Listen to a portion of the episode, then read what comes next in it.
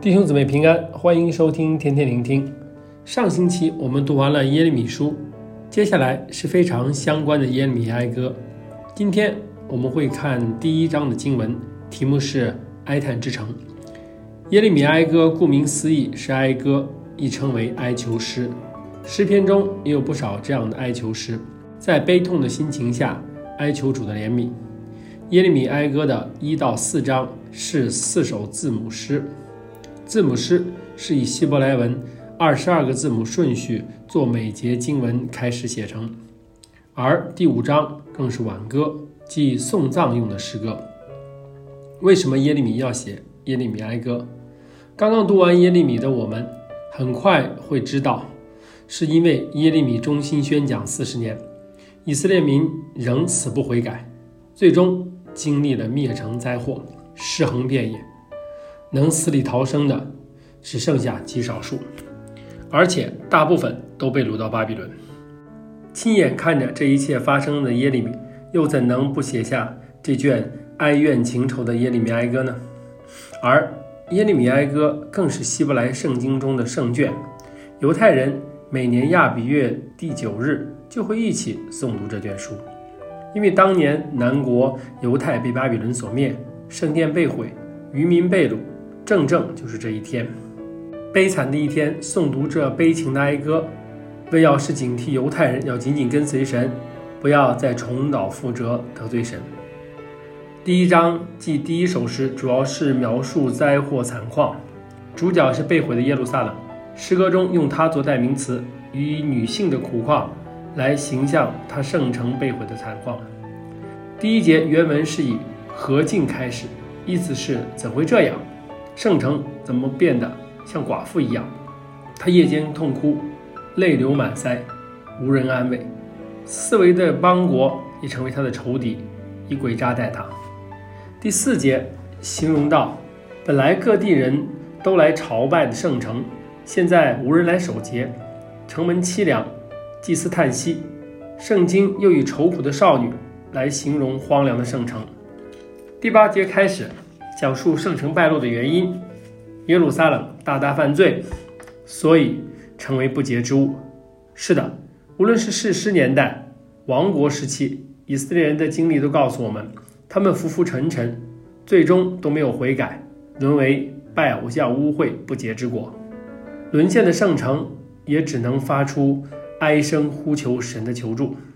他虽然知道这一切皆因自己的悖逆，引致神的烈怒降临。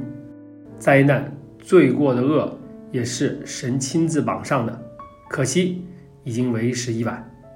少女西安只能眼泪汪汪地呼求：“耶和华呀，求你观看，因为我在急难中，我心肠扰乱，我的心在里面翻转，因我大大悖逆，在外刀剑使人丧子，在家犹如死亡。耶路撒冷虽然叹息甚多，心中发昏。”也只能坦然面对这当得的刑罚。今天的经文，不知道大家有没有感受到作者看到败落圣城的悲痛，又不知道大家会不会心想，为什么神要做到这个地步？是的，以色列人面对的的确是非常惨痛，但神的慈爱本来是丰富的，却不会因而放纵罪恶不断发生。正如民数记十四章十八节所说：“耶和华不轻易发怒。”并有丰盛的慈爱，赦免罪孽和过犯，万不以有罪为无罪，必追讨他的罪，自父及子，直到三四代。神借着不同的先知不断去警告、劝导以色列人，长久以来却看不到他们悔改，机会给了又给，难道不轻易发怒的神就真的一直不会发怒吗？难道不以有罪为无罪的神就一直？不把应执行的公义正式执行吗？但最终也不要忘记，有丰盛慈爱的神，仍留下余种。过了三四代，七十年后被掳的能够再次归回，数百年后拆派自己的独生子来成就更大的救恩。差不多两千年后，一九四八年以色列再次复国。难道这样的神，我们还不能明白他的心肠吗？弟兄姊妹。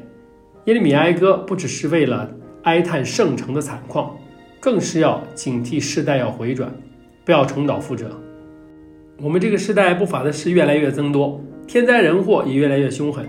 这是我们为这个时代唱哀歌的时候，不是要指责不法的人事物，而是要哀求主的救恩能够领到更多人，叫更多人回转。不是要宣判世界终必灭亡，而是要宣告主再来的时候，要有更多人得救，更少人受罚。以色列的每况愈下，好比世代的越来越悖逆，但教会的生命力应当越来越丰盛，成为灯台，吸引人回转。